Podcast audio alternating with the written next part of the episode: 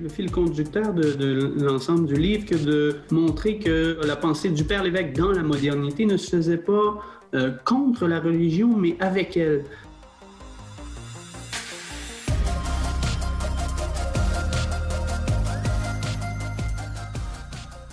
Bonjour mesdames et messieurs et bienvenue à Parésia, votre balado qui prend le temps de penser. Aujourd'hui, j'ai la chance euh, de me retrouver euh, par visioconférence pour parler de la vie et de l'œuvre de Georges-Henri Lévesque.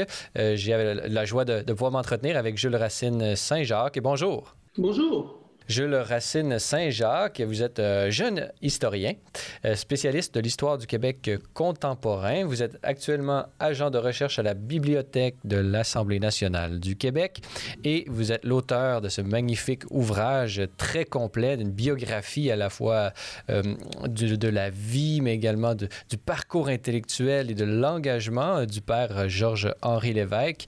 dans ce magnifique livre publié aux éditions Boréal, Georges-Henri Lévesque, un clair dans la modernité. Alors, c'est de ce personnage euh, que j'aimerais discuter avec vous, puisque vous le connaissez euh, bien, euh, ayant écrit vraiment une biographie complète sur lui. Parlez-nous peut-être, peut-être, d'abord une question peut-être personnelle. Comment, comment avez-vous connu le, le, père Georges-Henri Lévesque? Comment êtes-vous entré en contact avec son héritage comme, à la fois comme intellectuel, comme historien?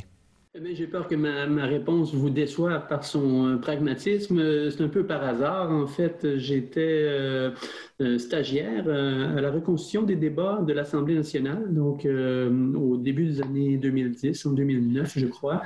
Et j'étais jeune diplômé de la maîtrise à l'époque à la recherche d'un sujet de doctorat. Je voulais me rapprocher un peu du Québec parce qu'à la maîtrise, je travaillais sur la France moderne. Euh, et je cherchais donc à me rapprocher un peu de, l'épicentre de l'activité historienne au Québec, qui porte évidemment davantage sur l'histoire québécoise que sur l'histoire de la France moderne.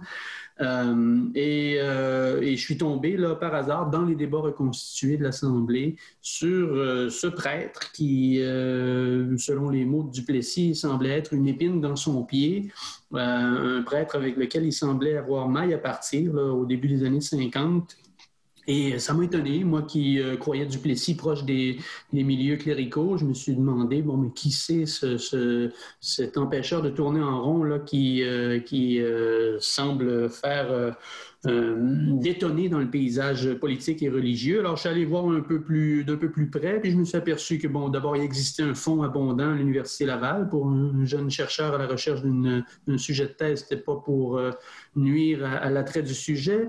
Et ensuite, euh, qu'il y avait quand même, somme toute, assez peu de choses qui s'étaient dites. un livre qui était plus de nature géographique, j'ai envie de dire, qu'une biographie rigoureuse, et quelques articles très intéressants mais qui ne faisait pas un portrait d'ensemble. Donc, je me suis dit, ben, tiens, pourquoi pas, euh, moi qui ai toujours eu un intérêt pour l'engagement de l'homme de Dieu dans la cité des hommes, euh, pourquoi pas transférer cet intérêt-là de la France moderne au Québec? Et euh, me voici donc aujourd'hui devant vous quelques années plus tard quelques années plus tard en publiant ce, magnifique ouvrage. Euh, j'aimerais qu'on le parcourt ensemble. Commençons d'abord par, par l'introduction, les premiers, premiers chapitres où, vous dressez un espèce de, portrait de, ses études, de sa vocation euh, dans l'ordre des dominicains. Pouvez-vous nous, dresser un portrait des, des premières années euh, jusqu'aux études de la vie de Georges-Henri Lévesque? Oui, bien, euh, père l'évêque est né sous le nom d'Albert, hein, de, deux parents cléricaux, euh, cléricaux catholiques, pardon, euh, de Robert Val, catholique mais sans être le moindrement bigot, des catholiques qui, sur une famille de 15 enfants, ont quand même donné lieu à donner naissance à six vocations euh, cléricales euh, ou en fait catholiques, euh, religieuses, dont les sœurs du Père l'évêque qui sont entrées en communauté avant lui, qui lui ont servi d'inspiration.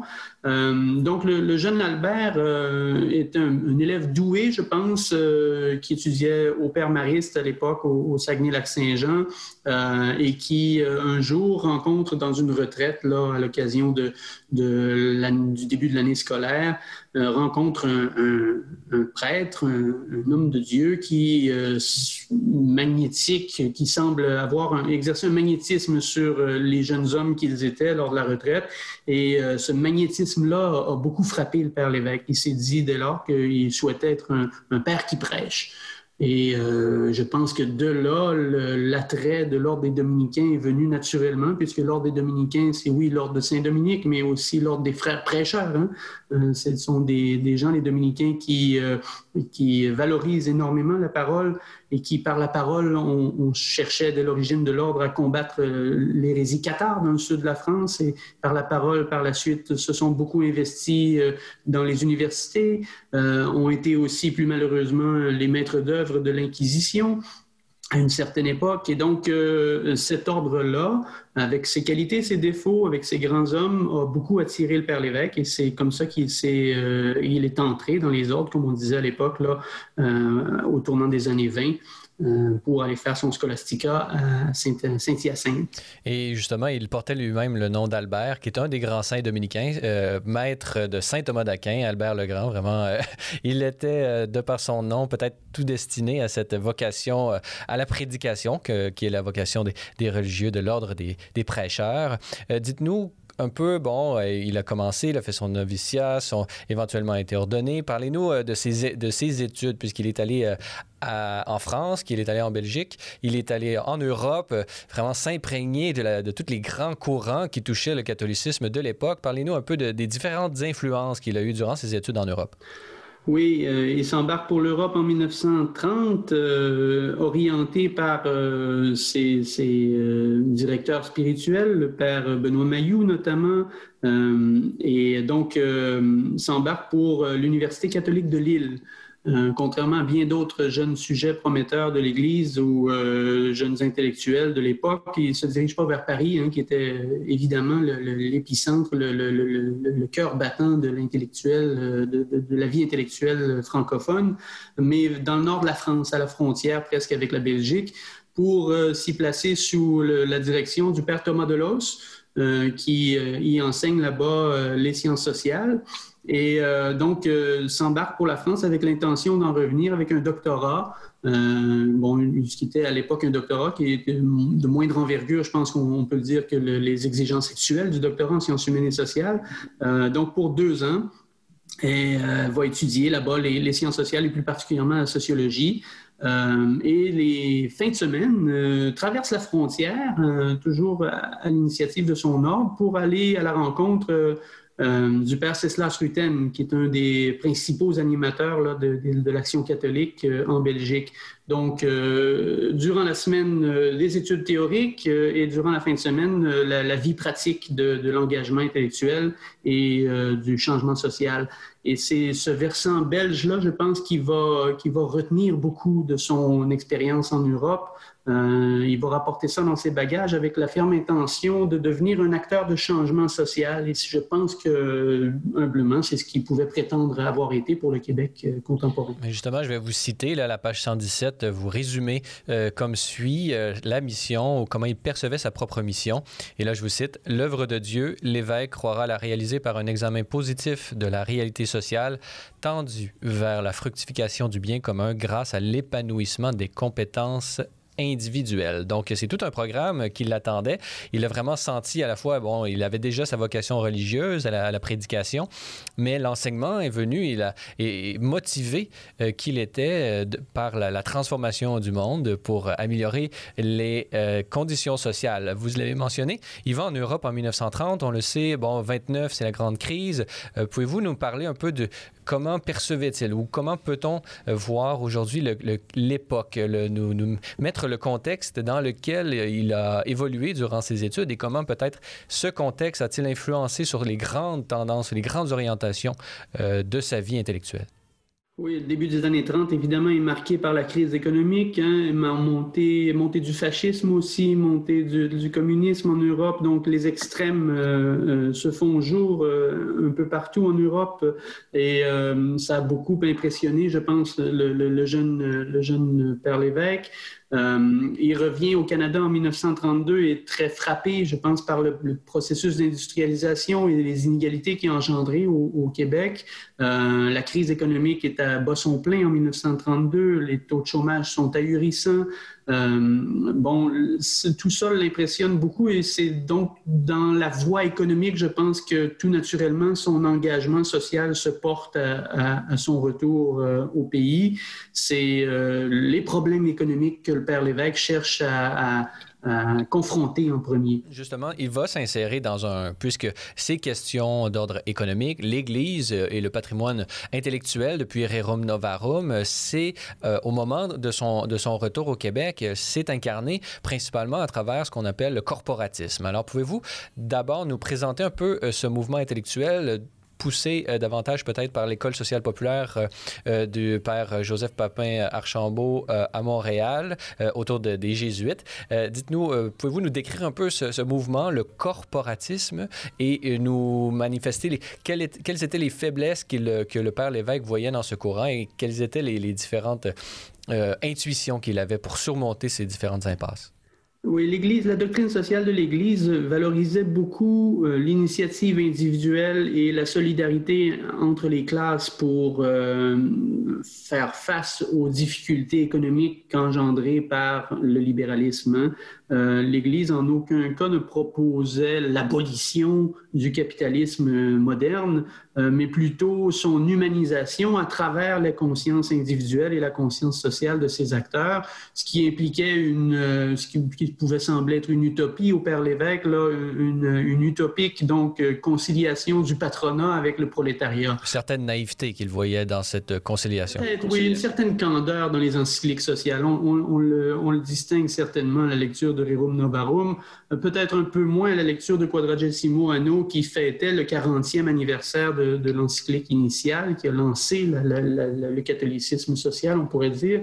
Euh, mais, certainement, oui, un peu de candeur vis-à-vis les affres et l'ampleur du travail qui, euh, qui, que mesurait bien le Père Lévesque à son retour au pays, quand il constatait la désolation économique dans laquelle le libéralisme et sa faillite avaient laissé ses compatriotes. Euh, pour lui, ce corporatisme-là, c'était d'abord euh, une, vision de la société en cercle concentrique. Hein. D'abord, il y a l'individu, autour de lui, il y a sa famille, autour de la famille, il y a la paroisse, autour de la paroisse, il y a les associations euh, patronales, syndicales, les associations de bienfaisance, etc. Et de cercle concentrique en cercle concentrique, comme ça, le plus large était l'État. Puis à l'État était réservé, selon les corporatistes, le rôle le plus minimal possible. Donc, en dernier, dernier recours, l'État devait intervenir pour subvenir aux besoins de l'individu. Avant ça, l'individu lui-même devait s'aider, suivi de sa famille, la déficience de la famille, la paroisse pouvait aider, etc., etc. pour ça, pour ce, regard-là porté sur la, vie sociale, laissait le Père Lévesque, je pense, un peu froid. Il l'a jamais dit comme tel, euh, et s'il a adhéré, comme la plupart de ses contemporains, à ce credo-là, corporatiste, au début de sa carrière intellectuelle, en 1932, lorsqu'il rentre au pays. Il est invité, euh, est pris sous l'aile de Joseph Papin-Archambault, l'animateur principal, le directeur, j'ai envie de dire, de l'École sociale populaire. Euh, il prononce conférence sur conférence. À chaque année, il va dans le séminaire fermé que M. Archambault organise avec un, peu tout le gratin, l'élite intellectuelle euh, de l'époque, souvent pour parler justement des enjeux économiques et, et faire révolutionner ça autour de la solution corporatiste, mais pour lui, rapidement, pour le Père Lévesque, se fait jour une autre solution qui lui semble plus humaine, plus conforme euh, aux besoins de la société québécoise et qui se trouve dans le coopératisme. Et c'est vraiment là, à partir de la fin des années 30, qu'il va investir ses efforts. Il va devenir l'un des principaux apôtres du coopératisme au Québec. Le coopératisme qui, comme on le sait, propose euh, aux, individus de s'unir dans une entreprise commune et de faire participer chacun également aux orientations de cette entreprise-là. Donc, le coopératisme, c'est d'abord et avant tout à chaque coopérateur un vote qui décide lors des assemblées du devenir de l'entreprise coopérative, mais c'est aussi de faire profiter à chacun, selon ses efforts, selon ses parts, euh, des, usufruits de l'entreprise coopérative, qu'elle soit une mutuelle d'assurance ou d'épargne ou euh, une, coopérative de commerce ou de production agricole. Donc, chacun, chaque membre de la coopérative participe euh, au développement de l'entreprise et reçoit les bénéfices de, de cette entreprise-là. Il y avait là pour le Père Lévesque quelque chose comme une solution, une alternative du capitalisme à l'intérieur du capitalisme. Hein. Il ne s'agissait pas d'en sortir, il s'agissait de dépasser les apories, les limites du capitalisme à travers le coopératisme. Et c'est vraiment là qu'il va investir ses efforts à compter du tournant des années 40. Des, efforts qui vont prendre beaucoup de place dans sa vie, puisque, bon, à la page 175, vous dites, en une décennie à peine, la pensée du dominicain sur le sujet, bon, sur le sujet du corporatisme, coopératisme, pardon, s'affirmera avec de plus en plus de vigueur jusqu'à atteindre des proportions quasi révolutionnaires. Alors, pouvez-vous nous, nous, parler comment, comment tout ça a pu prendre autant de place dans sa vie et quels sont, quels sont les différents combats qu'il a dû mener euh, au niveau euh, du coopératisme? Vous euh, passez beaucoup de temps dans votre livre à manifester le, le, côté justement révolutionnaire de sa position par rapport à, à ce qui était peut-être, qui pourrait être décrit comme la cléricalisation des coopératives. Et, il a vraiment milité au niveau théorique, mais également pratique et même politique pour opérer une certaine euh, ou, faire affirmer le, caractère non confessionnel des coopératives. Alors, pouvez-vous nous dresser un peu le portrait de comment c'était avant, avant son arrivée et, un peu le débat intellectuel qui ont entouré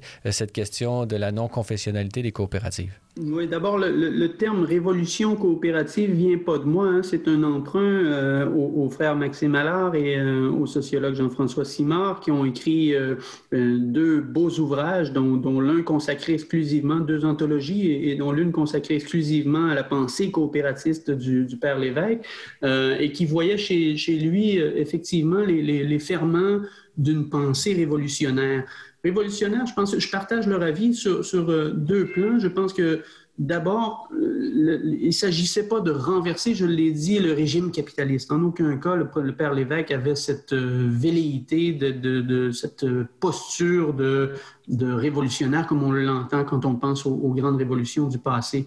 Ce qu'il y avait de révolutionnaire dans le coopératisme, pour lui, c'était que à l'intérieur du capitalisme, on humanisait non plus euh, les hommes en cherchant à changer les acteurs eux-mêmes, en, leur proposant une utopique conciliation, comme je le disais avec le patronat, par exemple, euh, mais euh, en changeant les structures en leur proposant une nouvelle structure. Donc, ils s'attaquaient au, vice du capitalisme à la racine. Et c'est ça qu'il y a de révolutionnaire, de radical, hein, du terme euh, latin radix.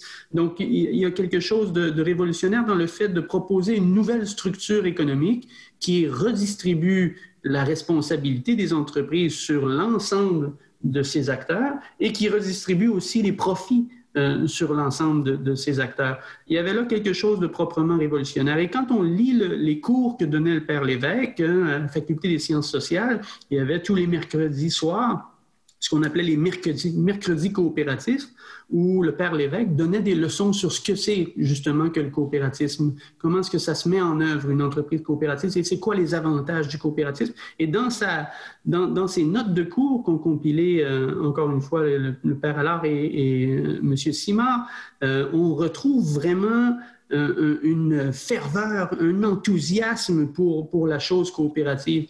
Et il y avait là quelque chose de, de oui, de révolutionnaire dans le fait de remplacer les structures du capitalisme, mais sans en sortir proprement. C'est-à-dire qu'on garde le même, les mêmes leitmotifs de l'initiative individuelle est encore le moteur du profit et la recherche du profit est encore un, moteur d'initiative. Donc, cette dialectique-là demeure, mais euh, à l'inverse du capitalisme, le profit n'est pas recherché pour soi-même, mais pour l'ensemble, ce qui pour le Père Lévesque est, est, fondamental. Ça, vient, ça devient un moteur encore plus puissant pour susciter, la, pour motiver l'action humaine et, et euh, animer l'entreprise.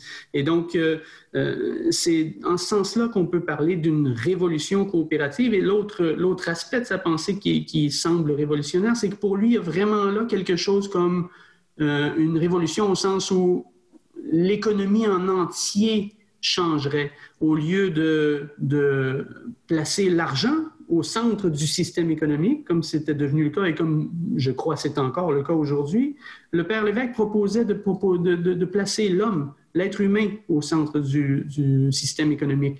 Donc, pour lui, c'était le consommateur, euh, c'est ainsi qu'on l'appelait, le consommateur qui devait euh, être au cœur des valeurs d'un système économique. Et c'est ça que le, coopératisme proposait essentiellement. C'est que, ceux qui participent au système en, bénéficient également. Cette vision euh, économique, euh, bon, elle participait chez lui d'une vision spirituelle et d'une anthropologie également spirituelle qui est liée à une certaine théologie. Théologie que, vous citez comme étant appartenant au mouvement du catholicisme d'incarnation euh, qui, euh, d'une certaine façon, euh, essaie de déployer la participation humaine à l'idéal de la cité de Dieu et c'est-à-dire ici et maintenant. Alors, euh, parlez-nous un peu de cette spiritualité de l'incarnation qui animait le Père Lévesque et qui a orienté un peu euh, l'ensemble de ses engagements, à la fois intellectuels, politiques, sociologiques, et, etc. C'est, je pense, le fil rouge, le fil conducteur de, de l'ensemble du livre que de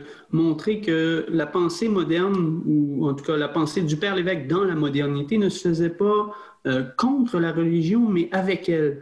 Euh, c'est en vertu de sa sensibilité religieuse que le Père Lévesque tenait les propos qu'il tenait au sujet de l'économie, de la société, de la culture, de, de la science.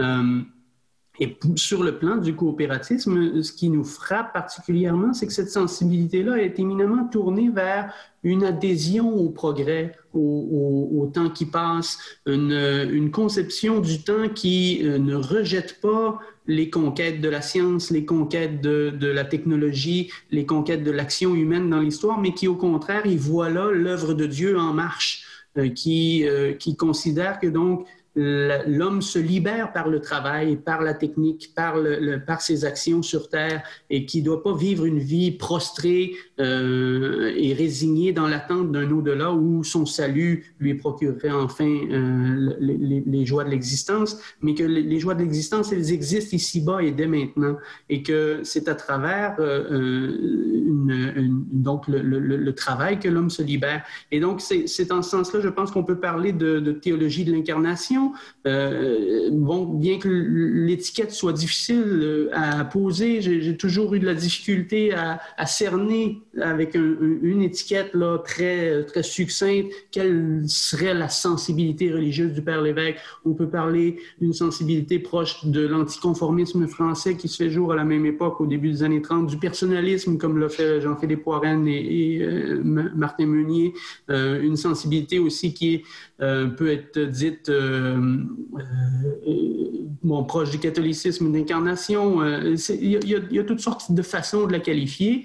Ce que je veux dire, en fait, par là, c'est que le Père Lévesque défendait une vision du catholicisme qui euh, proposait d'incarner les valeurs religieuses dans euh, l'action humaine et qui ne rejetait pas le, progrès, mais au contraire y adhérait pleinement. Une, une, sensibilité religieuse qui partait pas des principes pour remonter vers les faits et chercher à enclore les faits dans les principes, mais qui partait de la réalité telle qu'elle vécue, telle qu'observée, pour en déduire peut-être des, euh, des, principes, donc pour en, induire des principes, devrais-je dire. Donc un catholicisme peut-être plus inductiviste, euh, plus réaliste et moins idéaliste et moins, euh, moins déductiviste. Donc, c'est un peu en vertu de cette sensibilité religieuse-là qui va adhérer à ce point au, au, coopératisme et qui va se faire l'apôtre du, du, coopératisme au Québec en fondant notamment le Conseil supérieur de la coopération en 1939. Hmm. Pouvez-vous nous, manifester à travers euh, justement ce, conseil et ces différents combats euh, qui, se sont, euh, qui se sont menés, qui ont découlé de cette perspective et de cette spiritualité, disons, décléricalisée ou déconfessionnalisée?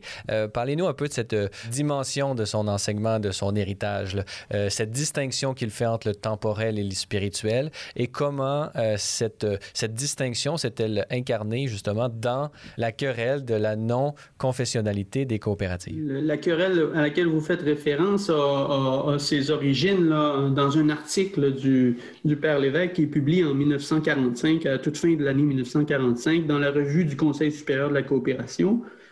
Un article dans lequel il dit une chose toute simple qui peut paraître banale aujourd'hui, mais qui, a fait grand bruit à l'époque. Il, dit dans cet article-là que les coopératives n'ont pas à se dire catholiques, à afficher leur confessionnalité ouvertement, euh, mais qu'elles ne doivent pas non plus se considérer comme neutres d'un point de vue religieux, mais qu'elles doivent être plutôt non confessionnelles. C'est-à-dire que les coopératives doivent vivre selon les préceptes chrétiens, mais sans s'afficher extérieurement comme catholique, au risque sinon d'ostraciser euh, des coopérateurs d'autres confessionnalités.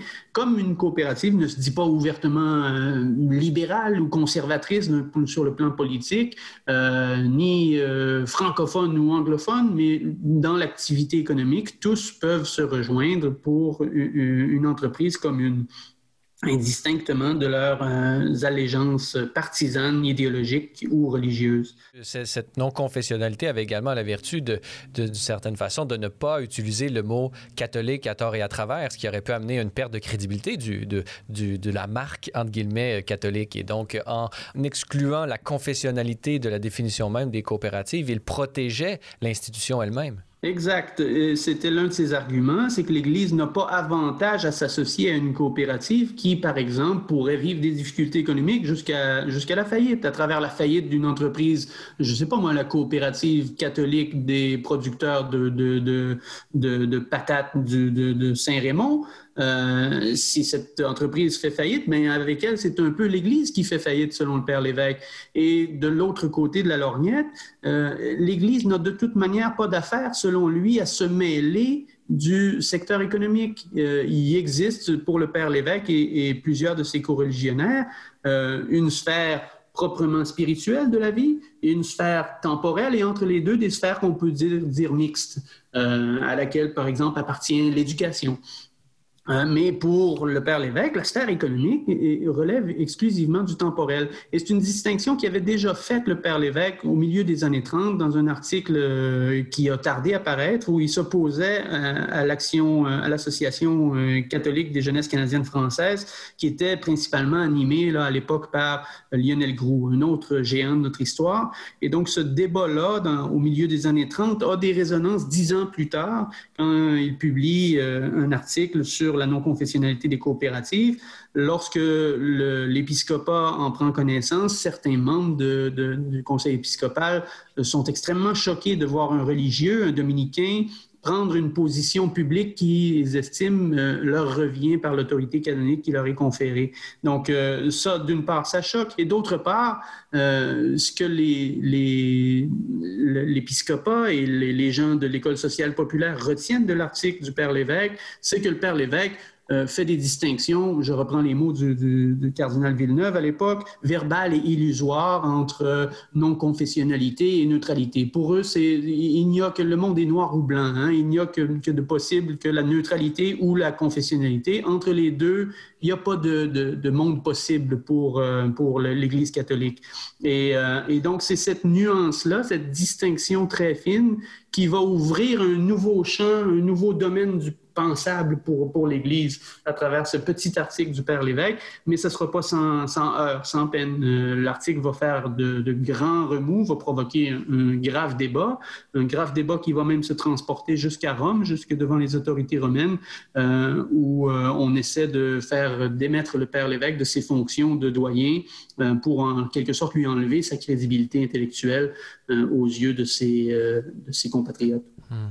J'aimerais euh, peut-être vous, poser une question euh, euh, a posteriori. est-ce que vous ne trouvez pas étrange justement que cette non-confessionnalité soit faite par un prêtre même d'une certaine façon, en distinguant le spirituel du temporel, ne se disqualifiait-il pas lui-même entre guillemets, puisque il était lui-même un père dominicain s'occupant d'économie? je comprends, je comprends ce que vous voulez dire. Je suis pas sûr que le père l'évêque le voyait de cette façon-là. Lui, au contraire, disait que ça prenait un prêtre pour prendre euh, euh, cette position-là. Mais effectivement, ce qu'il ne disait pas, en, revanche, c'est que lui-même, étant prêtre et étant l'un des principaux apôtres du coopératisme au Québec, euh, semblait pas, sa, position semblait faites ce que je dis, faites pas ce que je fais. mais mais, mais il, y a, il y a aussi la manière hein, dont on, il ne s'agit pas que d'être prêtre. Pour le Père l'évêque, les prêtres peuvent très bien s'occuper de coopératisme, mais, mais toute la distinction qu'il fait dans son article s'appliquerait à, à lui-même, c'est-à-dire on peut agir ah, c'est la distinction que faisait Jacques Maritain euh, dans, dans, dans, un livre euh, dont le nom m'échappe, Humanisme euh, intégral. Intégral, voilà. une distinction entre agir en chrétien et agir en tant que chrétien. Agir en chrétien, c'est donc agir selon les valeurs chrétiennes, mais agir en tant que chrétien, c'est agir en engageant l'Église avec soi. Et donc, pour un prêtre qui s'occupait de coopératisme, c'était tout à fait possible, selon le Père l'évêque, d'agir en chrétien, mais sans agir en tant que chrétien.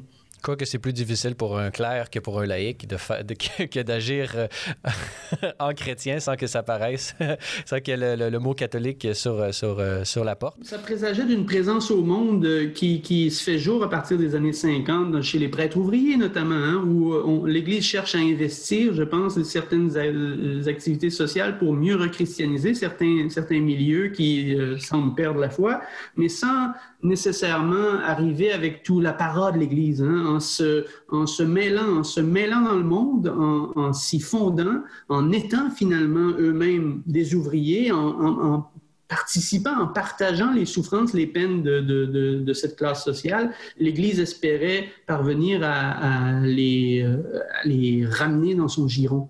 Et donc, je pense que le père l'évêque avait un, peu cette idée-là qui germait en tête, peut-être ne l'a jamais formulée comme ça, mais euh, l'idée que l'Église peut être mieux présente au monde en étant moins ostentatoire, en étant moins triomphaliste, en étant moins visible. Chers auditeurs de Parésia, notez que pour en apprendre davantage sur Celles et Lumières Média, avoir accès à l'ensemble de nos émissions et documentaires télé, consulter notre grille horaire ou lire nos différents blogs, rendez-vous sur notre site internet au www.cellelumière-tv.org. Vous pouvez également nous suivre via notre page Facebook, Twitter ou Instagram. Grand merci à tous ceux qui s'engagent par leur mention j'aime ou leur partage. Enfin, notez que l'apostolat Ciel et Lumière Média ne serait possible sans votre contribution financière. Pour faire un don, visitez notre site web au www.cellelumière-tv.org où vous y trouverez toutes les informations sur nos différents programmes de soutien financier. Nous émettons des reçus pour fin d'impôt. Merci à l'avance de votre générosité. Nous sommes toujours en compagnie de l'historien Jules Racine Saint-Jacques pour parler de son plus récent livre intitulé Georges-Henri Lévesque, Un clerc dans la modernité, publié aux éditions du Boréal. Dans la première partie de l'émission, nous parlions, euh, tout juste avant cet intermède, de la distinction qu'il faisait entre le spirituel et le temporel. Et cette euh, distinction entre ce qui relève du temporel et ce qui relève du spirituel, elle va euh, bon, s'appliquer à plusieurs euh, plusieurs de ses engagements. Euh, vous euh, soulignez, bon, dans son, dans son parcours, il y a vraiment une pensée propre, il y a une épistémologie, il y a une, philosophie de la connaissance et de, du statut de la sociologie qui va découler de cette vision et de cette distinction. Pouvez-vous nous, dresser un peu à quoi ressemblait l'enseignement de la sociologie au début de la fondation de l'école euh, des sciences sociales à l'université Laval? Euh, est-ce qu'on comment en, faisait-on l'enseignement? Y avait-il une distinction entre l'enseignement moral, disons, de l'Église d'une part et les, données pures de la science au niveau positif euh, Comment comment est-ce qu'on pratiquait la sociologie à l'université Laval au, début, au moment de la fondation?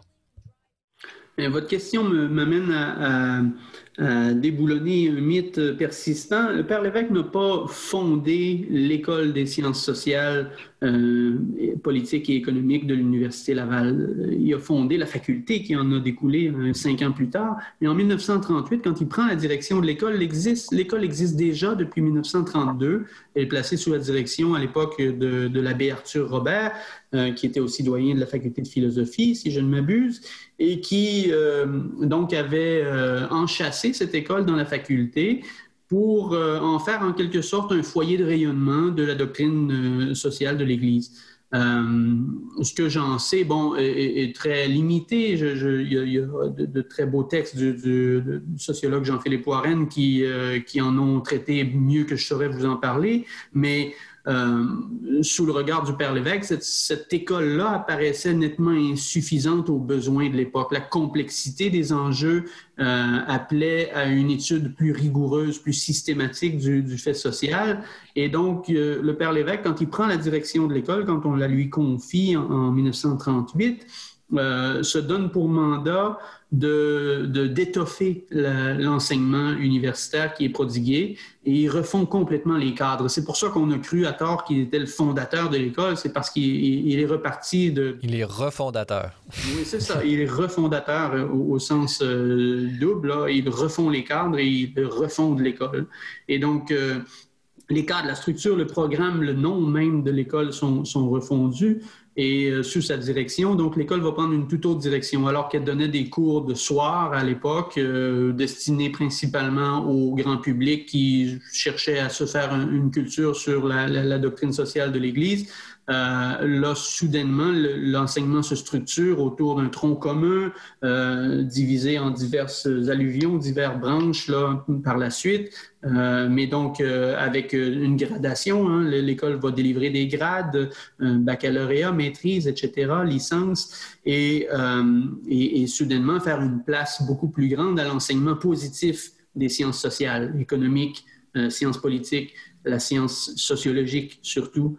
Et, euh, et cette, euh, cette, insistance sur le, le, fait, sur l'empirisme, sur la recherche positive de, de la vérité euh, va être d'emblée difficile à marier avec les impératifs d'une institution universitaire qui était encore réticente, je dirais, là, au, au, tournant des années 40, à, à faire une place pleinement et entièrement aux sciences sociales. Il faut comprendre que les sciences sociales, les sciences morales étaient un peu devenues le dernier refuge de Dieu sur Terre. Hein. On l'avait chassé du ciel par la physique, on l'avait chassé du sol par la géologie, on l'avait chassé du vivant par la, biologie avec le darwinisme, on l'avait chassé euh, bon, de divers euh, domaines euh, disciplinaires où, où la religion avait encore son mot à dire au 19e siècle. Et là, soudainement, les sciences morales étaient un peu devenues le dernier refuge.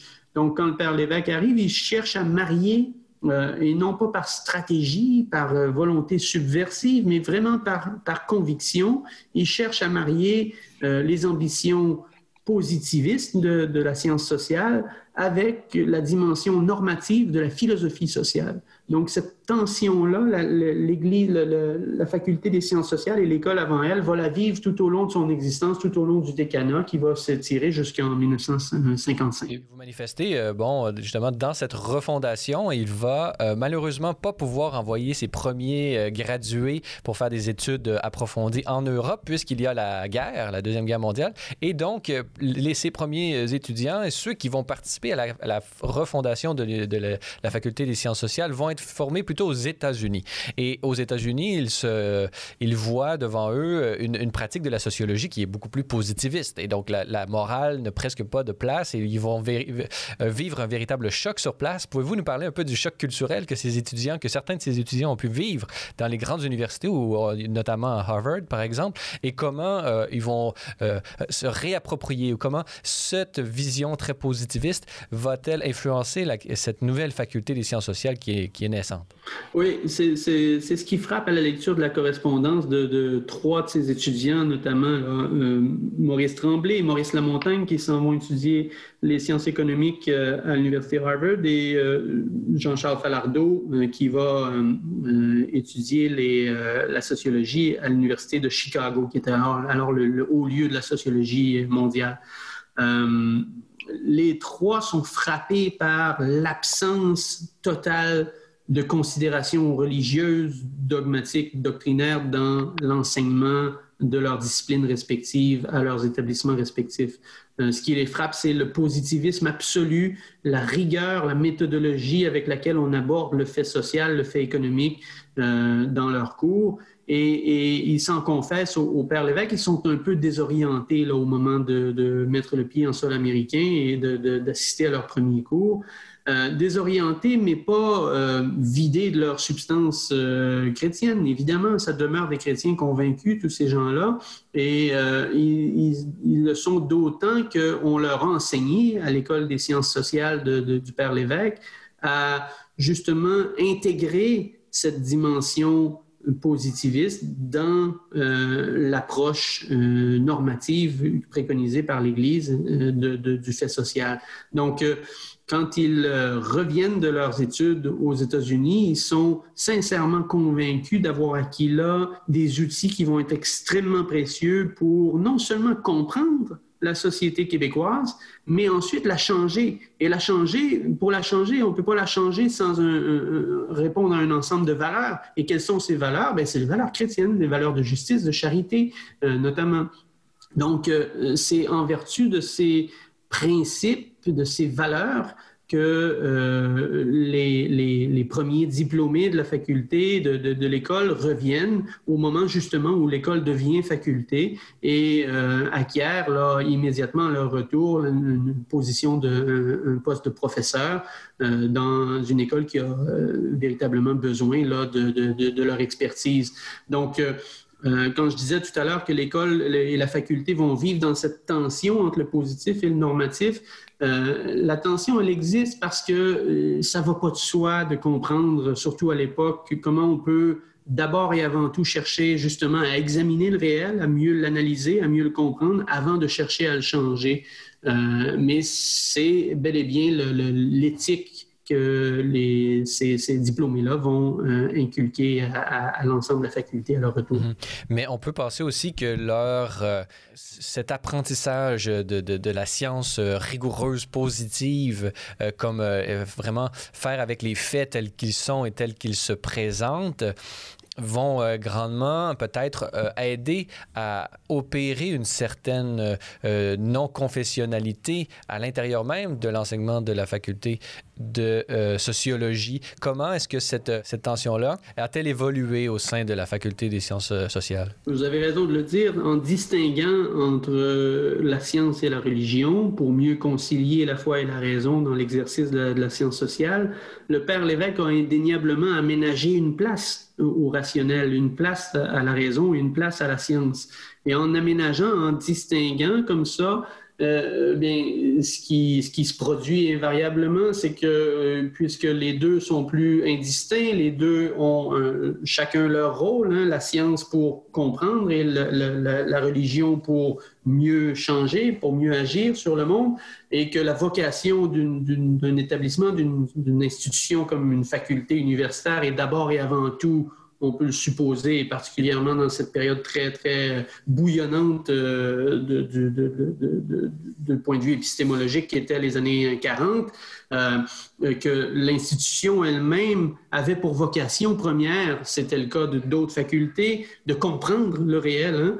Donc, euh, inévitablement, je pense que euh, la dimension normative de l'enseignement que préconisait le Père Lévesque était appelée à s'effacer, à s'estomper pour faire plus de place à la compréhension du monde. Et euh, si cette tension-là a subsisté euh, tant et aussi longtemps que le Père Lévesque ne causait pas de remous dans, sa, sphère, dans la sphère publique, euh, elle est devenue un peu problématique à compter du moment où l'article sur la non-confessionnalité des coopératives est sorti. Je m'explique. Euh, dès lors que le Père Lévesque a causé des remous sur ce plan-là, en proposant en quelque sorte la laïcisation de l'espace public qui était les, coopératives, euh, on a cherché, dans la frange plus conservatrice de l'épiscopat, à le faire démissionner, donc à, le, retirer de son socle, de son promontoire à la, faculté des sciences sociales, à lui retirer son poste de, à le faire démissionner de son, du décanat. Et donc, la faculté, inévitablement, s'est trouvée mêlée au combat, je dirais, plus personnel que pouvait mener le Père Lévesque dans, son engagement. Et euh, petit à petit, bon, de procès en procès, il y en a un premier en 47, un deuxième en 49. En 49, le Père Lévesque s'engage dans la commission massée sur l'avancement des arts, des lettres et des sciences au Canada, ce qui fait beaucoup de remous, non plus seulement dans les sphères euh, cléricales, mais aussi dans la sphère politique. Euh, à partir de ce moment-là, le Père Lévesque devient au tournant des années 50, j'ai envie, de, le dire, un encombrement pour certains professeurs à la faculté. Certains professeurs qui ont envie de plus d'autonomie de, la sphère universitaire par rapport aux sphères politiques et religieuses vont euh, pencher plus naturellement vers une recherche objective du, du fait positif au détriment peut-être de la dimension normative, de la philosophie sociale que, que prônait le Père Lévesque. Et donc, c'est à partir du tournant des années 50 que cette, cette distinction-là va provoquer l'effacement, j'ai l'impression, de la dimension normative pour faire plus de place à la dimension positive de l'enseignement à la faculté. Parlez-nous, euh, si vous le permettez, on va faire un, saut puisqu'il n'a pas nécessairement été que, sociologue et que euh, refondateur de la faculté des, sciences sociales de l'Université Laval. Il a également eu euh, vraiment un rayonnement à l'extérieur euh, des champs euh, académiques, mais pour être euh, vraiment un acteur important de l'époque au niveau culturel et même politique. vous avez souligné le, rapport Massé auquel il a participé. Pouvez-vous nous dire un peu quelles étaient les, cette commission, là? quels étaient ses buts, pourquoi a-t-il été demandé pour en faire partie? Et quelles, quelles étaient les conclusions et l'apport du père Lévesque au rapport Massé? C'est une commission qui est instituée en 1949, en juin 49, si ma mémoire est bonne, par le gouvernement libéral à Ottawa de Louis-Stephen Saint-Laurent.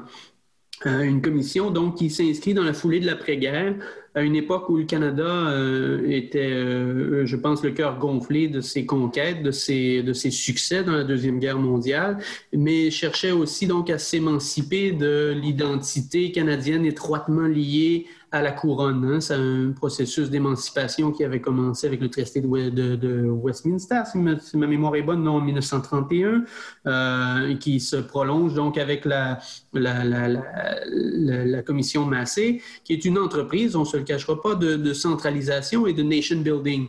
Euh, donc, à travers laquelle le gouvernement cherche à euh, mieux cerner ce qui fait la culture, ce qui fait les arts, ce qui fait les sciences au, Canada, ce qui fait donc l'essor et, le tissu, la trame à travers laquelle une nation peut se, définir.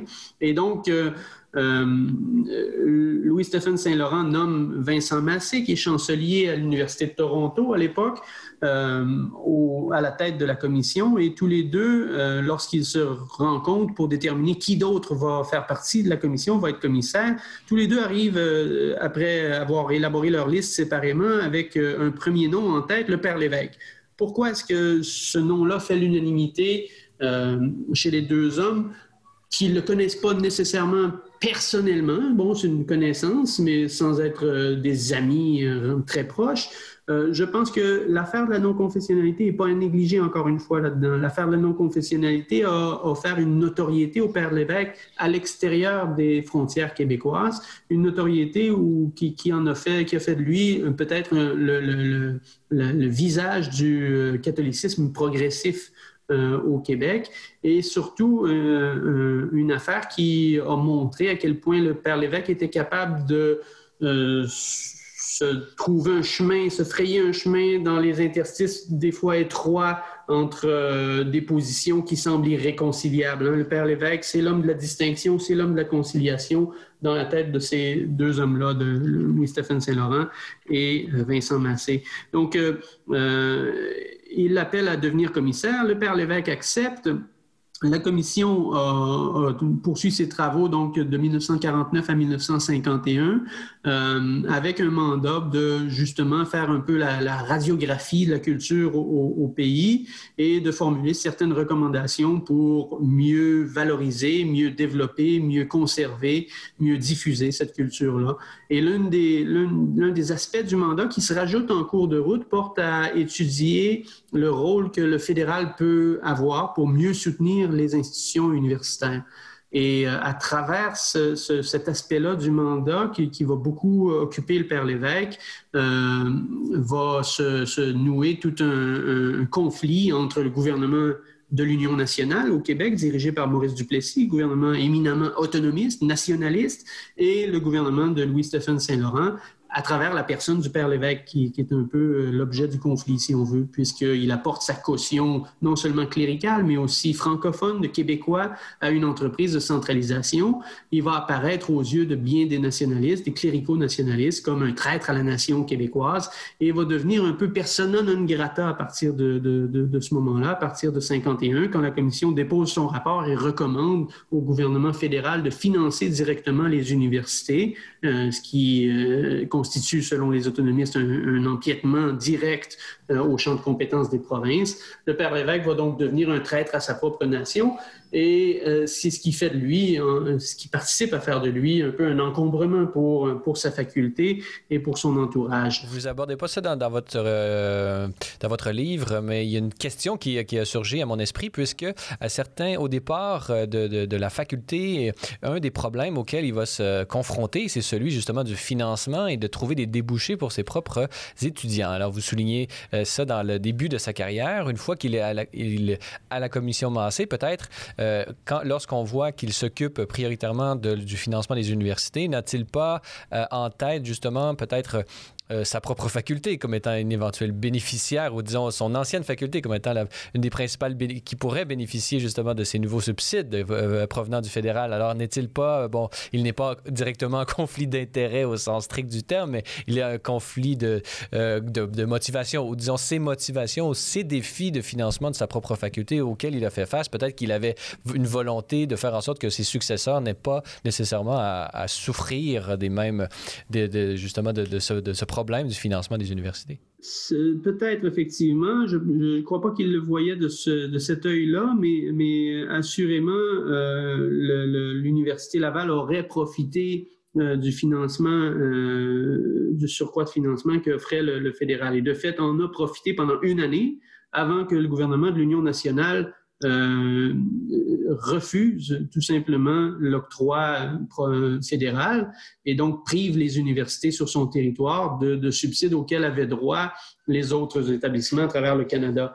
Euh, donc, au final, l'engagement du Père Lévesque va avoir coûté cher euh, à son établissement, d'autant plus que euh, on est à une autre époque, j'espère en tout cas, euh, quand le, le, le, le, Père Lévesque prononce une conférence euh, qui critique à mots à peine voilés l'anticommunisme du, euh, du gouvernement Duplessis. Euh, c'en est trop pour le, le, gouvernement Duplessis. Maurice Duplessis lui-même décroche le téléphone, appelle Monseigneur Vendry, qui est euh, recteur de l'établissement, la Valois, pour euh, euh, critiquer le père Lévesque et lui annoncer que la subvention qui était accordée de 50 000 dollars, là, bon an mal an, à, son, à sa faculté, allait être amputée de moitié. Donc désormais, ça serait 25 000 et qu'il en serait de même pour aussi la, la souscription euh, du, du, du, gouvernement unioniste à la campagne de souscription euh, lancée par l'Université Laval pour financer son déménagement là, du Vieux-Québec euh, à la, à la, au plateau de Sainte-Foy. Et, euh, et, donc, euh, à ce moment-là, Monseigneur Vendry, lui, commence à trouver que son doyen lui coûte cher. et donc, quand je disais un encombrement pour sa faculté, c'est un encombrement aussi pour, pour son université. Hein. Ces prises de position vont beaucoup fâcher le, le, gouvernement du Plessis. Et je pense que ce qui, ce qui fâche d'abord et avant tout du Plessis, c'est de voir qu'il euh, y a sous les yeux un adversaire euh, libéral qui, euh, euh, qui, qui, lui joue sous le nez. Et ça, il ne peut pas le tolérer. Donc, oui, il y avait certainement une part de conflit d'intérêts, je dirais, mais... mais... Peut-être une quête de liberté, peut-être une quête de liberté, ne, ne voulant pas euh, que, son, que son financement euh, euh, dépende entièrement du bon vouloir du gouvernement et, des, et, des, et dans ce cas-ci de Duplessis, peut-être a-t-il voulu chercher à l'extérieur. Vous soulevez le mot juste. On connaît beaucoup le Père Lévesque hein, pour euh, sa, sa, fameuse citation, le, le, la liberté aussi vient de Dieu. Euh, c'est ce qui est resté gravé sous euh, son socle là, dans, entre deux pavillons de l'Université Laval. Ça a fait le titre d'un ouvrage posthume. C'est cette phrase-là qui a beaucoup marqué, je pense, l'imaginaire entourant le Père Lévesque.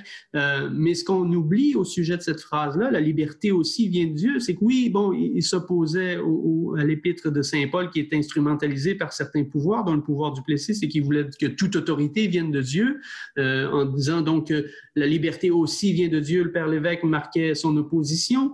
Euh, mais quand il, quand il prononce cette phrase-là, c'est sa liberté à lui d'abord qui est mise en question. Hein. C'est après les faits que je viens de mentionner où on menace de le destituer de son poste de doyen de la faculté des sciences sociales. C'est à ce moment-là qu'il se fait le parangon donc de la liberté académique et, et de la liberté des hommes.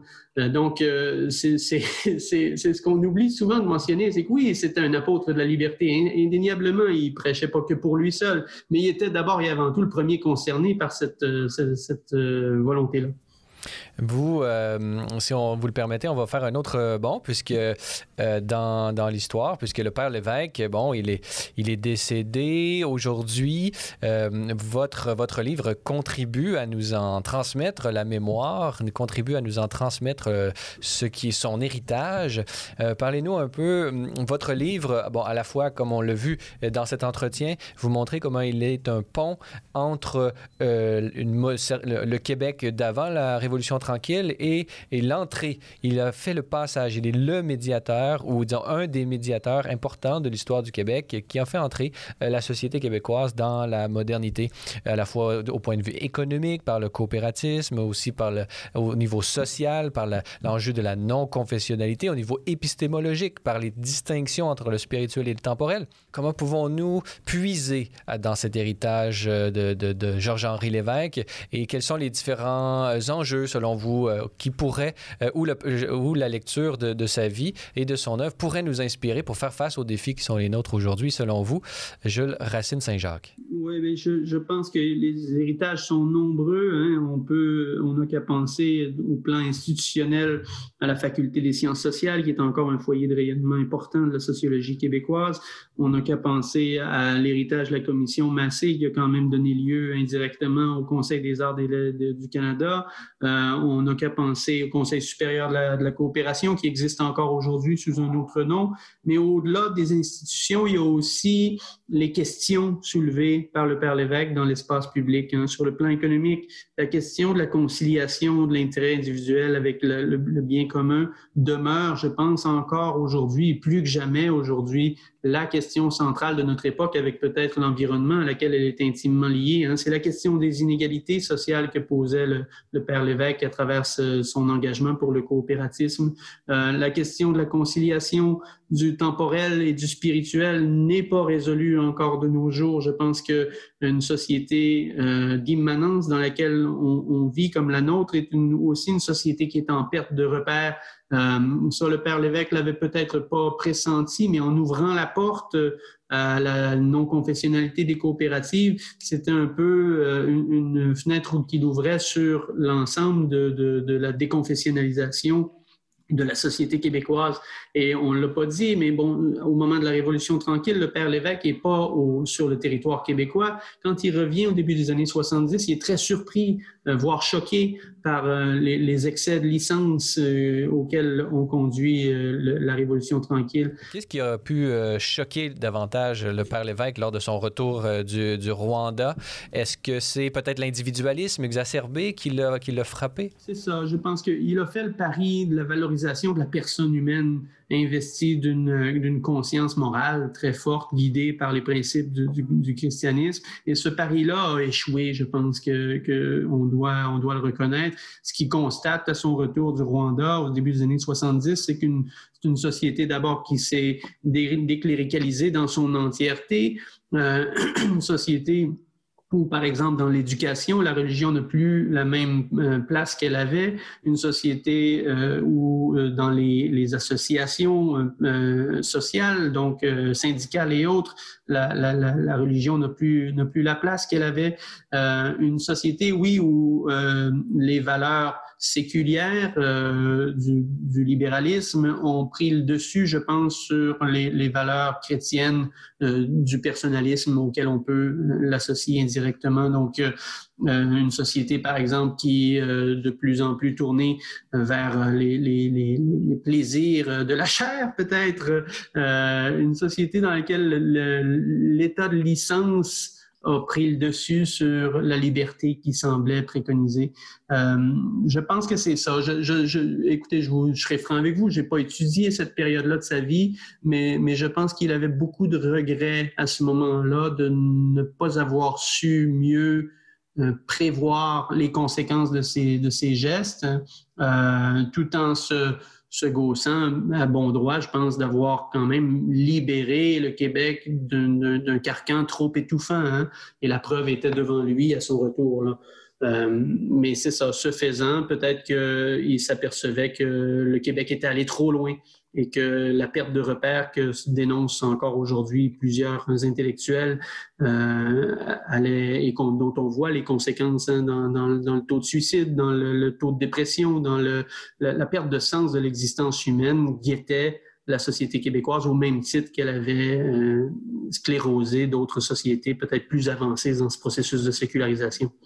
C'est le côté un peu euh, négatif qu'il porterait peut-être sur le, Québec d'aujourd'hui et qu'il a porté à son retour du Rwanda, comme vous l'avez mentionné. Allons-y du côté un peu plus positif. Le mouvement, l'inspiration du Père Lévesque, ses différentes euh, intuitions, selon vous. Euh, quelques qu'est-ce qu'elles peuvent nous enseigner à, nous aujourd'hui? Comment, comment chercher vraiment, euh, qu'est-ce qu'elles peuvent nous, nous dire? Euh, sommes-nous toujours dans ce mouvement euh, d'amélioration, d'ouverture, de distinction du spirituel et du temporel? Sommes-nous toujours dans ce mouvement?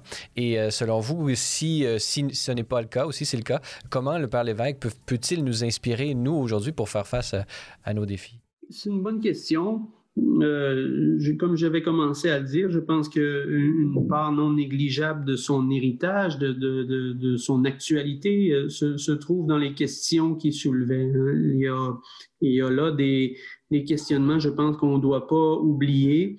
Euh, bon, conciliation de l'intérêt individuel du bien commun, c'est une chose. Euh, par, exemple, je vais vous donner l'exemple de la liberté universitaire. On, a cru pendant longtemps que la liberté euh, universitaire était quelque chose d'acquise. Sans entrer dans le, dans le pourquoi, on voit aujourd'hui dans l'actualité que ces questions entourant la liberté du professeur d'enseigner sont, d'une certaine façon, font débat aujourd'hui. Comment le Père Lévesque et ses grandes intuitions peuvent-elles nous inspirer pour faire face à, ce débat aujourd'hui, selon vous? Je ne suis pas sûr qu'il... Vous savez, le Père Lévesque, c'était pas l'homme du passé. Hein. Le, slogan de, Lionel Groux, euh, Notre maître le passé, le Père Lévesque, pour lui, il, devait, il voulait opposer à ce slogan-là Notre maître l'avenir. Euh, le Père Lévesque était résolument tourné vers, vers le, progrès, vers l'avenir de la société québécoise. Et, euh, je pense que euh, ce serait très difficile à dire. On, m'a posé la question il y a quelques années au sujet de la crise des accommodements raisonnables. bon, est-ce que le Père Lévesque serait en faveur d'une société qui oblitère entièrement les signes religieux Peut-être, mais à condition de réinvestir cette énergie-là dans, la foi vécue intérieurement. Euh, donc, son actualité, je pense, réside davantage dans les questions qu'il a posées que dans les réponses qu'il peut nous apporter. Et je pense que le, savoir que l'histoire, plus généralement, peut nous enseigner, euh, réside davantage dans ce fait-là de poser les bonnes questions euh, tout en y apportant les réponses avec les outils de notre époque et non pas en pensant euh, notre époque avec les, outils du, passé. Euh, donc, j'ai beaucoup de difficultés à répondre là, plus précisément que ça à votre question, M. Denis. Non, il n'y a, pas de problème. Est-ce qu'on pourrait, euh, une des choses qu'on pourrait dire, en, fait, c'est, j'imagine que vous serez d'accord avec moi euh, à ce niveau-là, une des choses qu'on peut retirer du Père Lévesque, c'était euh, que la réalité est quelque chose de complexe et que la recherche scientifique et l'engagement pour, pour un monde meilleur, c'est vraiment des, des, points de référence qu'on ne doit jamais mettre, mettre de côté. oui, tout à fait. Très bien. Alors, euh, Jules Racine euh, Saint-Jacques, euh, je rappelle à nos auditeurs que vous êtes historien de formation, spécialiste des questions entourant le Québec, l'histoire du Québec moderne et contemporain. Vous êtes actuellement agent de recherche à la Bibliothèque de l'Assemblée nationale du Québec et vous êtes également l'auteur de ce livre sur cette personnalité vraiment importante de l'histoire du Québec dont nous avons pu discuter ensemble durant cet épisode de Parésia. Titre de cet ouvrage, Georges-Henri Lévesque, Un clair dans la modernité, publié aux éditions du Boréal. Alors, Jules Racine Saint-Jacques, merci beaucoup d'avoir été avec nous. Merci. Voilà, c'est tout pour notre balado de cette semaine. N'hésitez pas à communiquer avec nous via Facebook ou Twitter si vous avez des questions ou commentaires concernant nos thèmes ou nos invités. C'est toujours un plaisir de vous lire et d'entendre vos réactions. La semaine prochaine à l'émission, nous parlerons de la vie et de l'œuvre d'Hector de Saint-Denis-Garneau avec l'abbé Martin Lagacé. Parésia, une production Celle et Lumière Média, Je suis Francis Denis et n'oubliez pas que la parésia de la foi doit correspondre l'audace de la raison. Allez, bonne semaine.